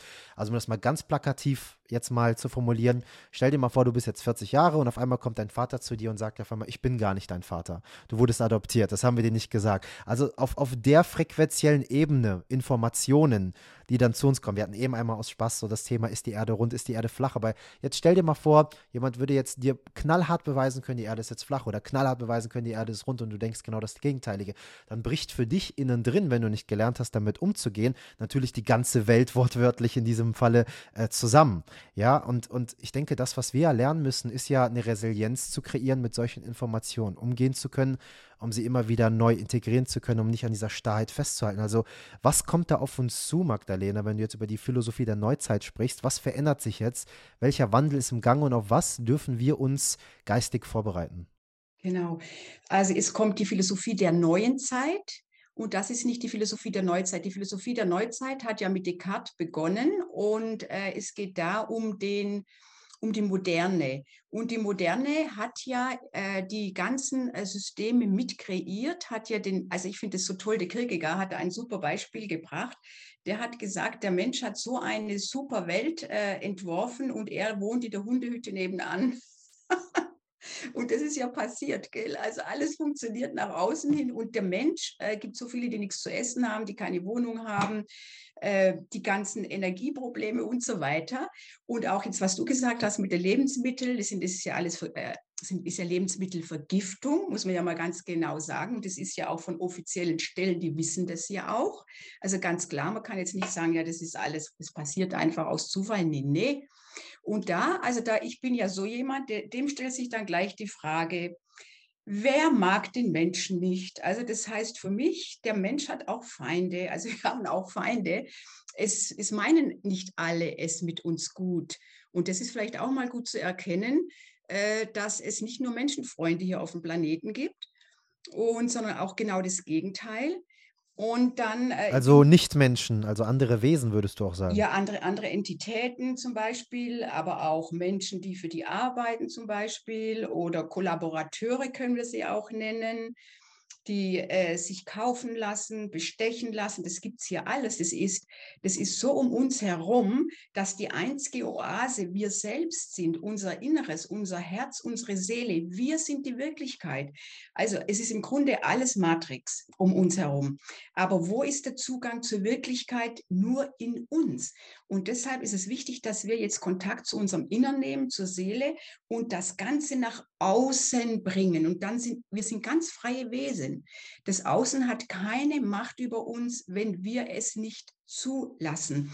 Und da gibt es eine super Aussage in der Ethik von Romano Guardini, die, die der habe ich sofort zugestimmt und ich habe auch, ich habe es auch selbst erlebt, dass es richtig ist. Und zwar er sagt, der Mensch, der einzelne Mensch ist nur verantwortlich für die Taten, für die Folgen, denen er zustimmt. Wenn ich zum Beispiel Politiker nicht wähle, ihnen nicht zustimme, ich bin nicht verantwortlich für ihr Chaos, was sie anrichten. Und sie haben auch mit ihrem Chaos keine Macht über mich. So großartige, freie Menschen sind wir. Und das ganze, der ganze Zirkus um uns herum ist nur dazu da, dass wir nicht unsere Größe erkennen sollen. Wir sind ganz großartige Schöpferwesen. Komplette Macht haben wir wenn wir das wissen und wenn wir das auch von innen heraus leben. Also, und noch wichtig, wir tragen alles Wissen in uns. Wir brauchen im Außen gar nichts. Also, wenn wir uns mit dem Thema beschäftigen, äh, bekommen wir die Intuitionen dazu, die Eingebungen dazu. Wir sind komplett freie Wesen. Das ist unsere Natur. Nur sind wir durch diese ganzen äh, Programmierungen, Erziehung, Gesellschaft, Politik, Familiensysteme komplett deformiert worden. Und jetzt erkennen wir das ja und viele gehen den Weg jetzt in die Freiheit. Und das Schönste wartet auf uns, nur das Beste. So, so gut ging es uns noch nie, was jetzt kommt. Natürlich muss man jetzt auch durch das Tor, durch das Nadelöhr. Aber das Nadelöhr besteht darin, dass jeder sich selbst jetzt transformieren muss. Also jeder selbst hat jetzt die Aufgabe, sein, äh, ist seine Essenz zu kennen, seine Großartigkeit anzuerkennen, die Selbstliebe üben. Nur wer sich selbst liebt, äh, kommt in diese äh, Selbsterkenntnis. Also die Selbstannahme ist ganz, ganz, ganz wesentlich. Ja, wundervolle Dinge, die du sagst, ähm, die wir ja auch einfach immer wieder nach außen kommunizieren. Ich meine, gerade wenn wir jetzt das Beispiel nehmen, ich meine, schau mal, mit wie viel Energieeinsatz dazu beigetragen wird, um das Bewusstsein, jetzt aus unserer Brille, des Menschen klein zu halten. Also wir fangen jetzt mal an bei der Legalisierung von Zigaretten, bei Industriezucker. Wir gehen ähm, weiter in also Umwelt, Luft, Lebensmittelherstellung allgemein. Wir gehen in Werbung, wir gehen in Gedankenkontrolle, wir gehen in Schule hinein, also Indoktrination, was du dort einfach beigebracht bekommst. Ähm, transgenerationale Traumata. Äh, also seit wie lange da jetzt schon einfach Energie hinein investiert wird auf den verschiedensten Ebenen, Fernsehen, ähm, dein Schlafrhythmus, Blaulicht. Also wir können ja wirklich so viele Ebenen zerpflücken und sehen, ähm, jetzt mal auf gut Deutsch gesagt, der Mensch, der wird ja förmlich von allen Seiten gefickt. Jetzt mache ich auf Deutsch gesagt, ja. Also, also da ist ja richtig Action am Gange. Da ist ja richtig Action am Gange. Und das bedeutet für mich, also wenn ich jetzt einfach meinen Verstand benutze, wow, wie gefährlich muss ich sein oder wie groß muss ich sein, dass so viel Arbeit verrichtet wird, um mich klein zu halten. Genau, das ist gut erkannt. So ist es. Also wie, also wir sind so großartig gewesen, dass die so einen ganzen Zirkus auffahren müssen. Und zwar seit Jahrtausenden machen sie das ja, gell? Also wir sind so großartig und jetzt haben wir diese Großartigkeit erkannt, unsere Größe. Wir sind ja, unsere Seele ist ja göttlich. Wir sind ja ein Teil des Göttlichen. Das heißt, wir haben in uns die göttliche Macht. Ja, deshalb zeigen die sich uns ja auch gar nicht. Die haben ja Angst vor uns. Ja, die, die, das ist es doch. Die, äh, die fürchten uns dermaßen, dass sie lauter so Aktionen machen. Und die ist immer noch, könnten andere Entitäten sein oder Verbündete und so weiter und so fort, weil einfach eine gewisse Angst vor dieser menschlichen Freiheit und dieser, ich nenne jetzt einfach mal Superpower. Genau, und es geht natürlich um Ressourcen und um Beherrschung des Planeten. Es geht einfach um Macht, um Macht, um Kontrolle. Und wer hat solche Bedürfnisse? Nur ganz niederschwingende Wesen. Ganz wichtig, niederschwingende, mit sehr wenig Bewusstsein, im Grunde mit keinen Emotionen. Also, und äh, wir können sagen, dass diejenigen, die äh, die Menschheit so knechten, auch jetzt in diesen großen Konzernen und so weiter, die sind sehr niederschwingend. Also, die haben ein ganz niederes Bewusstsein. Und äh, das ist mal zu konstatieren, ja. Und äh, wir können uns von solchen auch gar nichts vorschreiben lassen. Also ist, wir haben nur die Möglichkeit und die ganze, wie soll man sagen, der Kosmos steht uns bei, das Universum steht uns bei, dass wir jetzt aufsteigen. Also das heißt, dass wir in das fünfdimensionale Bewusstsein kommen, in die neue Zeit. Und das ist beschlossene Sache, da kann keiner mehr was machen. Und das ist doch so genial. Wir haben alle Freiheiten jetzt. Also es kann niemand mehr was passieren. Das war aber vor 2020 anders. Es sind sehr viele Menschen also verfolgt worden und natürlich auch umgebracht worden. Also da gibt es einige Beispiele. Und aber jetzt ist das Fenster zu. Es geht nicht mehr. Sie, also diese Entitäten und ihre menschlichen Kollaborateure haben keine Macht mehr. Wir sind mächtiger. Ja, das, das, das sehe ich einerseits genauso wie du, andererseits äh, sehe ich das so ein bisschen anders, weil ich kann jetzt zum Beispiel von meinem Herkunftsland sprechen, also Iran. Du, vielleicht weißt du gerade, was da abgeht. Die Medien teilen nichts darüber. Ähm, ich versuche unter anderem eine Stimme zu sein. Ich habe sehr viel Familie da und die sagen alle, wir wünschen uns keine Spenden, keine PayPal-Konten, gar nichts, sondern das Einzige, was wir uns wünschen, ist, dass du einfach auf Social Media ab und zu mal einen Post teilst, wo die Leute sehen, was hier einfach gerade passiert und dass die Menschen da gerade geschlagen werden, gefoltert werden, umgebracht werden. Die größten philosophischen Dichter und Denker bei uns aus Iran in einem Knast Evin gerade stecken und dieser Knast vor zwei Tagen angezündet worden ist. Ja? So, so, damit man quasi genau diese Generation, die das Land wieder neu beflügeln könnte, einfach jetzt schon mal abschafft ähm, dass, dass Menschen gerade jeden Tag auf die Straße gehen und trotzdem ja auch wirklich verletzt werden und umgebracht werden. Ich meine, wir kommen später nochmal zu dem Punkt, wo du gesagt hast, das Leben ist unendlich und, und wir können eigentlich quasi nicht sterben. Da würde ich auch gerne gleich nochmal mit dir drauf eingehen. Aber das, was ich jetzt aus, erstmal sehe, um das so ein bisschen auf der Verstandesebene zu revidieren, was du gerade gesagt hast, da werden ja gerade Menschen umgebracht. Aber das, was wir ja sehen, ist trotzdem, dass eine Transformation stattfindet. Und ich bin so froh, weil in meinen jungen Jahren ist das das erste Mal, dass ich so etwas miterleben darf. Vielleicht hast du schon mal eine Epoche miterlebt, wo schon mal so eine Art Aufstand oder Revolution stattgefunden hat, wo du ähm, wieder den Glauben an, an diese wahre Power im Menschen entdecken konntest. Für mich ist das das erste Mal, dass ich das in diesem physischen Körper live miterleben darf. Und ich sehe gerade einfach im Iran Menschen, die voller Mut, voller Mitgefühl, voller Selbstlosigkeit auf die Straße gehen und wir könnten das hier aus unserem goldenen Käfig in Deutschland oder wo wir auch gerade stecken, vielleicht als leichtsinnig oder verrückt oder dumm bewerten. Aber das, was da gerade passiert, ist, dass die Menschen so eine krasse Anbindung zu ihren Emotionen haben. Iran ist meiner Meinung nach einer der emotionalsten Länder der Welt, wenn nicht sogar das emotionalste Land. Und dass die es geschafft haben, wieder diese Anbindung zu den Emotionen nach über 43 Jahren Unterdrückung wieder so anzubinden und das ganze Fass ist so übergelaufen, dass sie gerade alle auf die Straße rennen. Ihnen ist das scheißegal, ob die gerade sterben oder nicht, weil sie sagen, die nächste Generation soll es besser haben als wir. Und das ähm, zeigt auf der einen Seite doch, Mord, Tod, Bedrohung, Folterung findet noch statt, aber auf der anderen Seite ähm, so viel Power, die einfach in uns drin steckt, wenn wir einfach mal aufstehen und dieses Schachbrettspiel, was quasi auf unserem Rücken stattfindet, umwerfen. Also das, das finde ich halt sehr, sehr inspirierend und begeisternd und deswegen versuche ich mir auch gerade so viel wie möglich aus dieser Situation rauszuziehen, um noch mehr in meine Kraft zu kommen. Ich weiß nicht, inwieweit das mit dir resoniert hat. Doch, das ist interessant. Also ich sage dir, das alte Persien, Also wirklich so ein Kulturland. Das alte, ich liebe ja Persien, ja. Vor allem äh, das alte Persien. Und äh, jetzt ist so, also im Grunde laufen zwei verschiedene Prozesse ab. Also also erstens mal, es gibt verschiedene Zeitlinien jetzt. Und äh, ich würde sagen, dass jeder Mensch sich seine eigene Zeitlinie erschafft. Ja? Und wir müssen auch sehen, dass altes Karma abgebaut werden muss. Und es muss, also es werden alle negativen Energien auf der Erde bereinigt. Das heißt, überall, wo es jetzt noch Krieg gibt und Auseinandersetzungen, da, da kommen die alten Energien hoch, die, äh, die werden jetzt, die Erde kann das auch nicht mehr verkraften. Sie, sie, sie lässt die los. Und es, es geht auch um Karma-Bereinigung. Und ich habe mich auch beschäftigt mit der russischen Revolution, mit der französischen Revolution und so weiter, mit allen möglichen Aufständen. Und ich bin zur Erkenntnis gekommen, äh, dass eine Revolution noch, also jetzt haben wir im Groben, nicht uns den Fortschritt gebracht hat, den wir erwartet haben, sondern, äh, wie soll ich das jetzt sagen, äh, dass sogar äh, diese Revolutionen benutzt werden, um uns gegeneinander zu jagen. Also es gibt immer zwei Kräfte, die in zum Beispiel Revolutionen wirken, die das auch befeuern, die im Grunde im Hintergrund die Menschen gegeneinander jagen. Und da sollten wir auch nicht mehr drauf reinfallen. Und das andere ist noch, es ist persönliches Karma äh, zu beseitigen. Und äh, das ist jetzt die Zeit. Es, sieht, es ist zwar furchtbar, also manche machen da wirklich äh, schlimme Situationen durch, aber wir dürfen nicht vergessen, äh, Karma heißt ja, dass ich etwas bereinige, was ich in früheren Leben anderen angetan habe.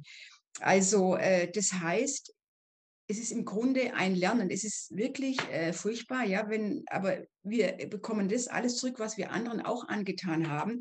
Und wir sollten das jetzt ganz persönlich sehen. Jeder bereinigt sein eigenes persönliches Karma. Äh, dann ist das nächste, wir werden ja alle von unserer Seele geführt, von unserer Göttlichkeit. Und wenn wir jetzt ganz ehrlich, also zu uns stehen, zu unserer Göttlichkeit und auch keinen Hass mehr in uns haben. Also und Emotionen, wir sollen fühlen. Also Emotionen sind ja immer noch äh, negativ geladen, sondern fühlen, ins Fühlen kommen. Das heißt, ich habe Kontakt mit meiner Seele und gehe dann von innen nach außen in Kontakt mit allem, was mir begegnet. Und jetzt heute ist von uns zu lernen, dass wir vergeben, immer vergeben und auch uns selbst vergeben. Und wenn wir das tun, kommen wir aus diesen dualen Kräften heraus, aus diesem, aus der Wut, dem anderen das nochmal aufrechnen und, ähm, und wir kommen eben in die, die, die höheren Ebenen. Und auf der anderen Seite ist so, dass Menschen sich heute auch nichts mehr gefallen lassen, also Völker aufstehen, dass es viele Auseinandersetzungen gibt und Kriege. Es gibt ja überall Kriege. Das, der, in der Ukraine, das ist nicht der einzige Krieg. Das, es gab ja laufend Kriege. Das ist doch alles. Wir sind hier seit Tausenden von Jahren nur im Kriegszustand. Und, und so viele Menschen äh, sind verhungert, gefoltert worden. Und nur damit der Planet von wenigen besessen werden kann.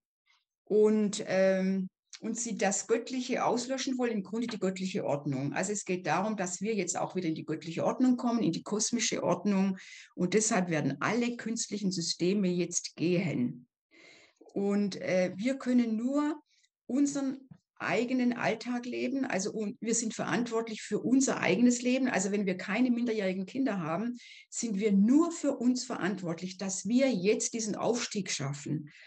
Und äh, wenn wir Kinder haben, dann natürlich für sie, genau, das ist klar. Aber sonst, wir sind nicht für den Nachbar verantwortlich, für niemand mehr, äh, sondern nur für uns, dass wir den Aufstieg schaffen. Und Aufstieg heißt, sich selbst sein, äh, seine äh, Seele leben, in die höhere Schwingung kommen, also in diesen Frieden mit sich selbst. Und wenn ich den Frieden mit mir habe, dann kann ich ihn im Außen verbreiten. Wenn viele mit sich in Frieden sind, egal wie es jetzt außen aussieht, dann verbreitet sich der Friede im Außen. Und dieses Vergeben, dieses in der Liebe sein, in dieser bedingungslosen Liebe, das ist, was uns weiterentwickeln lässt. Und das ist ein ganz, eine ganz schwere Aufgabe.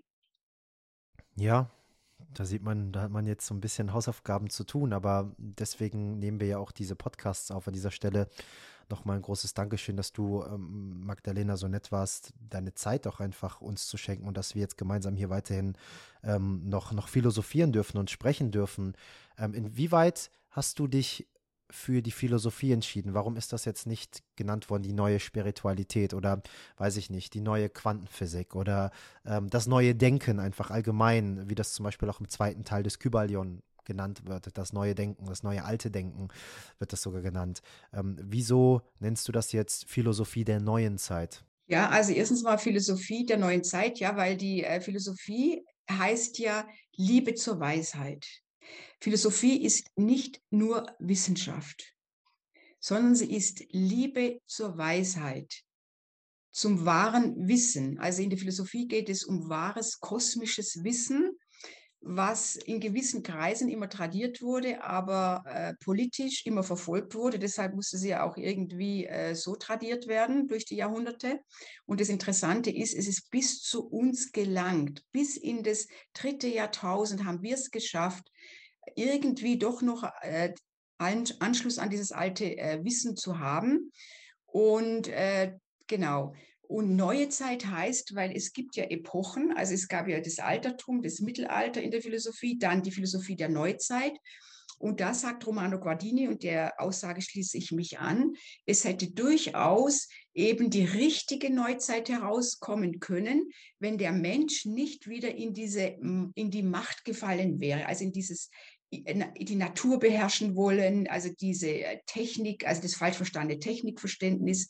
Es ging in der neuen Zeit, äh, in der Neuzeit wieder um Macht, um den Willen zur Macht. Und wir sind jetzt in der neuen Zeit, das ist als Abgrenzung und es ist auch eine neue Zeit, wo wir einfach in diese bedingungslose Liebe kommen, in wieder in diese kosmische Ordnung, die vor Jahrtausenden schon mal hier auf dem Planeten war. Und die Griechen sind diejenigen, die das noch äh, wussten, zum Beispiel Heraklit oder ähm, auch, äh, auch gewisse ägyptische äh, Philosophen. Und die nannte man ja auch Priester oder Eingeweihte, aber die, die hießen nur so, weil sie dieses Wissen hatten, also dieses Heilswissen. Und das konnte man ja nicht überall rumstreuen, weil also die Menschen auch teilweise im, im Bewusstsein so gesunken waren, dass sie es auch gar nicht verstanden hätten. Aber so wurde das Licht immer hochgehalten, die Fackel, über die ganzen Jahrtausende. Und jetzt brennt sie. Was glaubst du, in was für einem Zeitraum sich jetzt diese ganze Sache verändern wird? Also wenn wir jetzt, weiß ich nicht, über die Medien, mittlerweile vor zwei Jahren wurde gesagt, das ist eine Verschwörungstheorie. Mittlerweile wird das ja auch offen kommuniziert von Politikern, wenn über eine New World Order oder ähnliches einfach gesprochen wird. Ähm, in welchen Plan fließt das mit ein und inwieweit kann sich das durchsetzen und in welchem Zeitraum oder mit in welchem Zeitraum können wir jetzt rechnen, wenn wir jetzt auf dieser Verstandesebene miteinander sprechen, ähm, ob wir das jetzt hier in diesem Leben, mit diesem physischen Körper, in dieser Inkarnation, erleben wir das Ganze noch mit diesem Licht und der neuen Zeit und dem Frieden, der auf der ganzen Welt sich immer mehr verbreitet? Oder glaubst du, das dauert noch ein paar hundert Jahre? Nein, wir sind es, die das bewirken. Deshalb sind wir hier. Äh, deshalb sind wir auch hier auf den Planeten gekommen, um die Menschen zu unterstützen und den Planeten zu unterstützen, dass er eben sich befreien kann. Das ist unsere Aufgabe. Deshalb sind wir überhaupt hier. Und wir sind es, die das bewirken. Wir sind es. Wir, diese vielen, die extra gekommen sind. Und das ist auch unsere Berufung und auch ein großer Teil unserer Seele, also Seelenaufgabe. Und bis 2020 sah das ganz schlecht für den Planeten aus und die Menschen. Und jetzt mit 2022, da sind die alten Systeme sind in ihren Festungen erschüttert worden durch die äh, Corona-Krise. Also am Anfang konnte ich die auch nicht einordnen.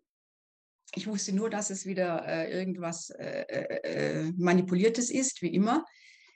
Aber es haben die guten Kräfte hier sich eingesetzt und das Ganze benutzt, damit diese alte Welt, dieses alte Gefängnis niederbricht. Und schauen wir mal, wie viele Menschen wurden arbeitslos, wie viele wurden gekündigt, äh, wie viele mussten überlegen, was sie jetzt anders, äh, welchen Beruf sie jetzt machen oder wie ihr Leben überhaupt aussehen soll.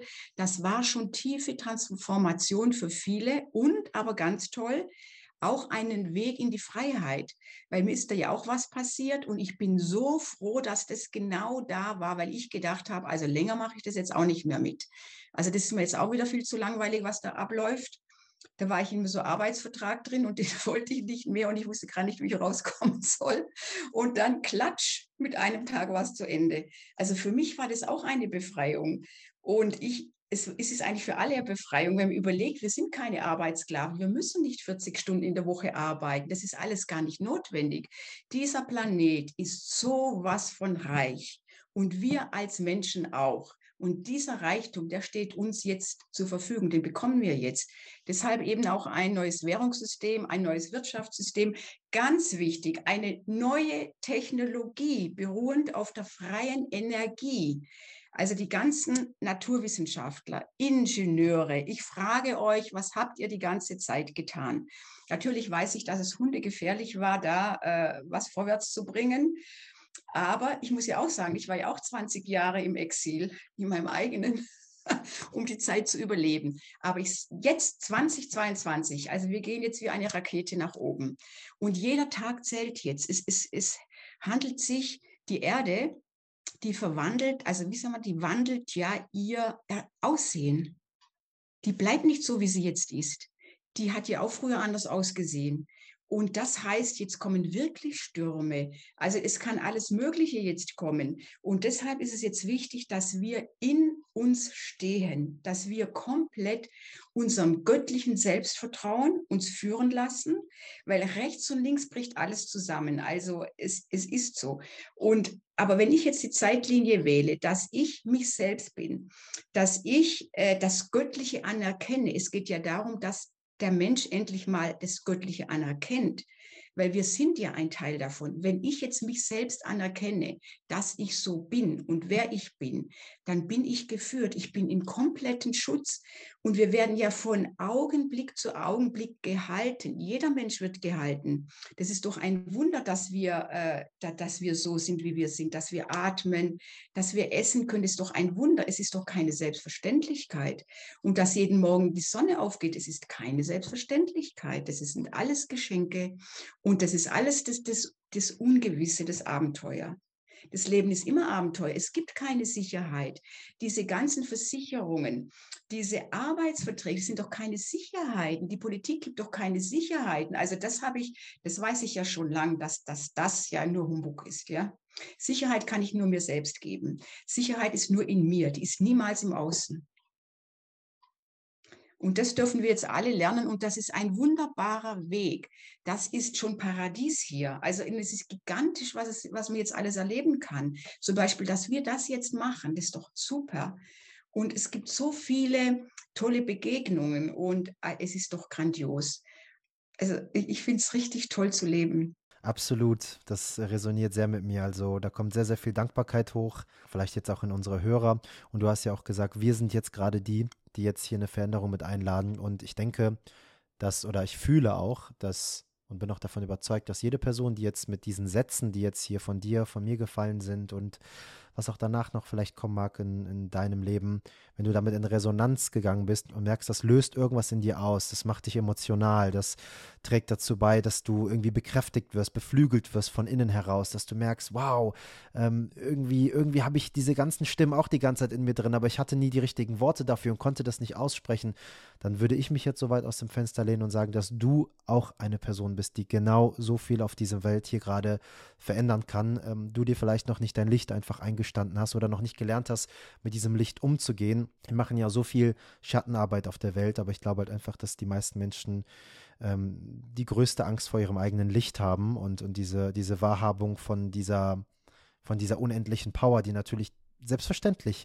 diese komplette Realität, die wir bisher beigebracht haben, auf Kopf stellt.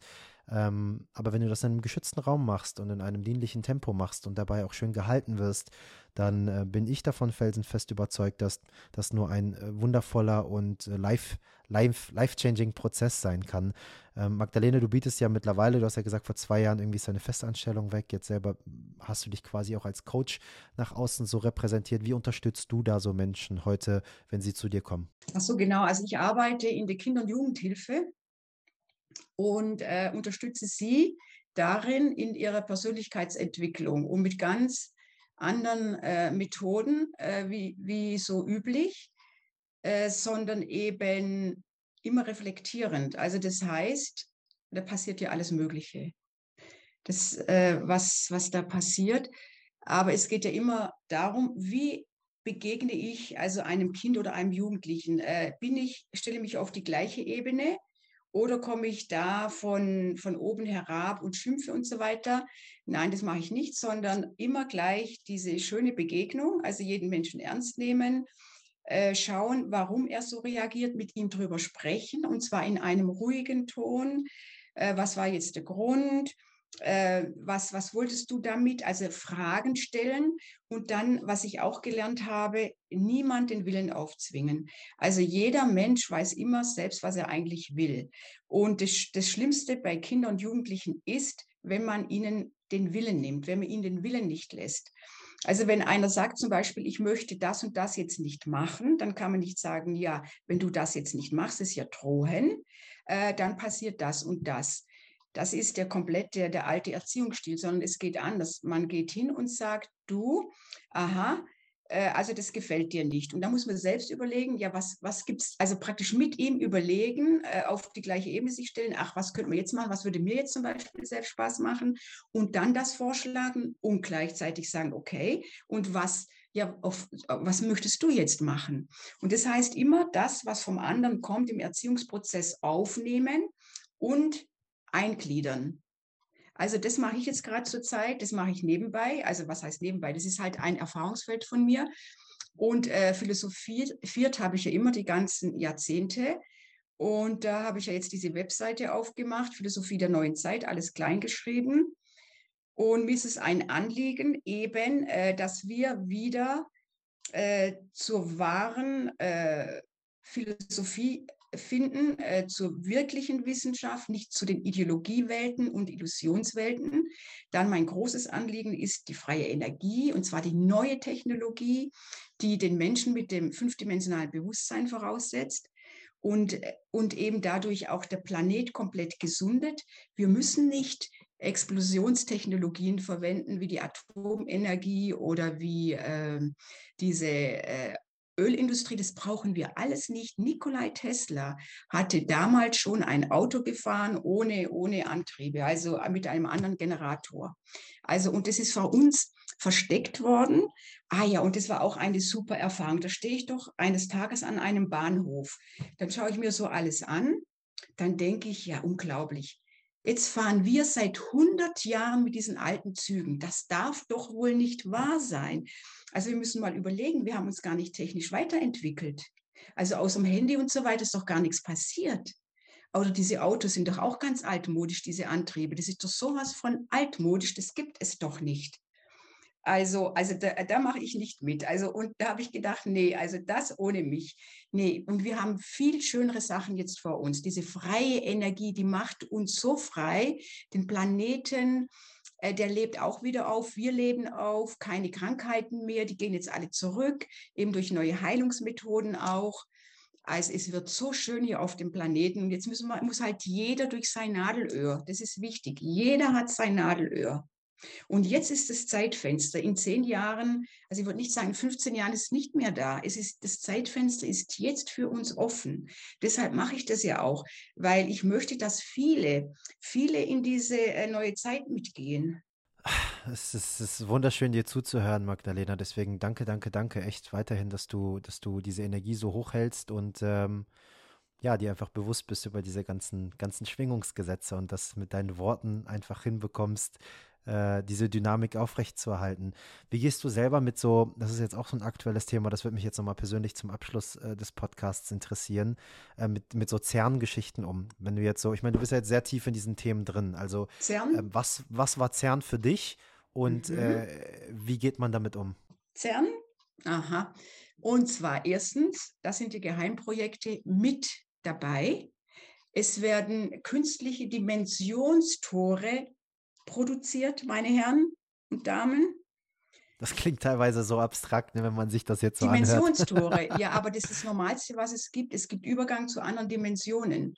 Das ist sowas von normal. Also wir können das einfach nicht wahrnehmen, weil wir schon so verprogrammiert wurden, dass jetzt ganz wichtig ist, dass man die ganzen Gehirnprogramme, alles aus seinem Gehirn rauswirft und einfach mal zu seiner eigenen Natürlichkeit findet und die Sachen wieder normal betrachtet, auch mit einem gesunden Menschenverstand.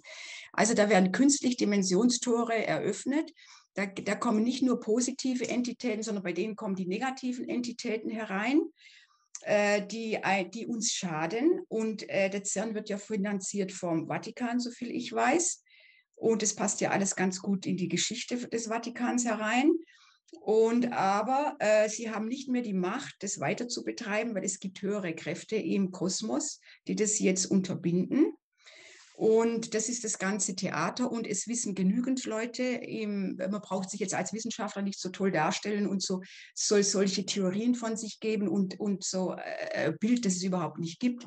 Das ist äh, sehr schädlich, was da gemacht wird es äh, verletzt die Atmosphäre, es ist diese Menschen, die das machen und im Auftrag und mit anderen Entitäten, sie, sie wissen gar nicht, was sie machen, weil ihre Intelligenz reicht auch nicht aus, muss man einfach mal ganz genau sagen.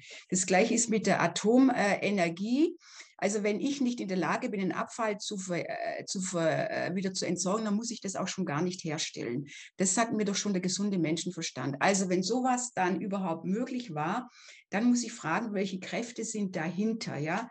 Und wenn ich die erkenne, dann habe ich gesiegt. Also die, die, die, der Satz heißt ja, wenn ich meine Feinde kenne, habe ich gesiegt.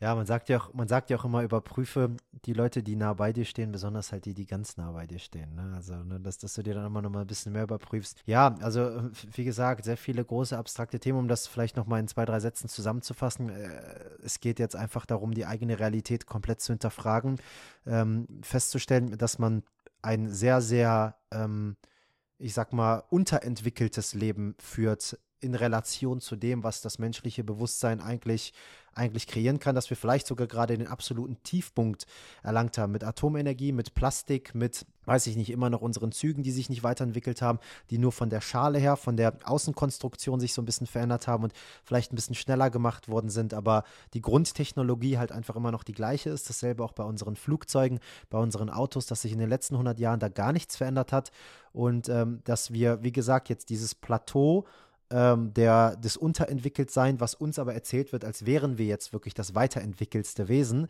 äh, dass wir das jetzt durchsprechen, einmal durchblicken können und sehen, worauf es wirklich ankommt und dann eben auch nach und nach die Veränderungen im eigenen Leben einladen können. Genau, es kommt nur auf uns an. Und dass wir, das, das, das größt gehüteste Geheimnis aller Zeiten ist, dass wir unsterbliche Wesen sind dass wir eine Seele haben. Das haben sie immer vor uns versteckt. Da haben sie die Religionen drumherum gebaut, die haben das gesagt, die haben das gesagt.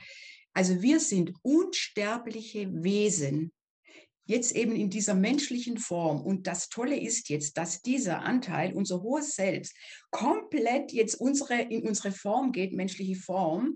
Und damit werden wir, jetzt kommt das Neue, äh, was vielleicht noch nicht viele gehört haben, wir werden selbst zu galaktischen Wesenheiten. Also wir entwickeln uns jetzt so weit, also das heißt, unsere Essenz, von uns ist ja nur ein kleiner Bruchteil unserer Essenz in diesem Körper. Das haben wir so gemacht, weil wir ja von außen uns selbst immer auch noch äh, steuern und beleuchten und so weiter. Also wir haben nur einen kleinen Teil von uns in diese Form gegeben. Aber jetzt, jetzt äh, geben wir viel mehr in diese Form. Und dann werden wir im Grunde, das ist ja unser Ziel, der göttliche Mensch, das heißt der Schöpfer auf Erden, der Himmel und Erde verbindet. Und das ist die Krönung der Menschheit, also der Mensch als Schöpferwesen. Und dann kreieren wir ganz viele neue Welten, alles. Wir kreieren einfach nur durch unser Wort, äh, durch unsere Fähigkeiten, die wir wieder bekommen, wie Teleportation, äh, alles Mögliche, Gedanken lesen. Also wir, das sind alles Fähigkeiten, die wir haben und die, sagen wir so, die Gegenspieler der Menschen müssen da komplizierte Technologien entwickeln, die auch selbst für sie gefährlich sind. Und wir haben das in uns als Anlagen und das wird jetzt alles aktiviert, wenn wir zustimmen. Also das, das Schönste haben wir jetzt im Moment. Wow, Magdalena, ich könnte jetzt mit dir stundenlang weitersprechen. Wir können ja einfach mal das Feedback unserer Community abwarten und schauen, ob die nicht Bock haben, dass wir da vielleicht nochmal zusammenkommen. Vielleicht auch über Instagram nochmal ein bisschen Fragen beantworten aus der Community. Das mögen sie immer sehr, sehr gerne, wenn wir besonders interessante Podcast-Gäste mit dabei haben. Ähm, um jetzt den Bogen für heute einfach nicht zu überspannen, nochmal ein großes Dankeschön, dass du deine Zeit investiert hast und dass wir gemeinsam so äh, wundervolle als auch interessante und bestimmt auch sehr triggernde Themen miteinander besprechen durften. Ich bin ja ein Riesenfan äh, zu polarisieren und auch wirklich einfach Themen aufzumachen, die nicht so gerne besprochen werden. Und ich merke, dass du das auch bist. Wir haben zum Abschluss unseres Podcasts, wenn wir mal Gäste das erste Mal zu Gast haben, immer eine bestimmte Frage, die wir gerne nochmal stellen. Und mich würde einfach gerne deine Antwort interessieren, welche Worte du dafür verwendest. Auch wenn man das jetzt in den letzten Minuten äh, oder auch in der letzten Stunde schon raushören konnte, aber vielleicht nochmal komprimiert. Und zwar heißt unser Podcast Open Your Spirit, deine Reise zur Erfüllung. Und deswegen hier die Frage an dich. Was bedeutet Erfüllung für dich? Super Frage. Ja, dass ich mich ganz selbst bin, dass ich mein hohes Selbst bin, dass ich genau äh, dieser Ausdruck bin. Also dass mein Körper genau dieses hohe Selbst ist. Also dass äh, meine stoffliche Form genau diese Lebendigkeit jetzt annimmt, diese auch, wir werden ja auch verfeinstofflicht. Also dass ich mein hohes Selbst bin, dass ich diese Wesenheit bin, die ich wirklich bin, so wie es jeder von uns auch ist. Und die, äh, das ist meine Erfüllung, dass ich das bin, dass ich das jetzt hier runterlade. Und das finde ich schön. Wundervoll. Das klingt für mich auch sehr schön. Ich danke dir. Schön, dass du heute mit dabei warst, liebe Magdalena. Und äh, ich wünsche dir jetzt erstmal in Deutschland noch einen wundervollen Abend. Danke, Navid. Ich danke dir auch äh, für das Gespräch, dass du dir auch Zeit genommen hast. Vielen Dank und dir alles Gute. Dankeschön. Ciao.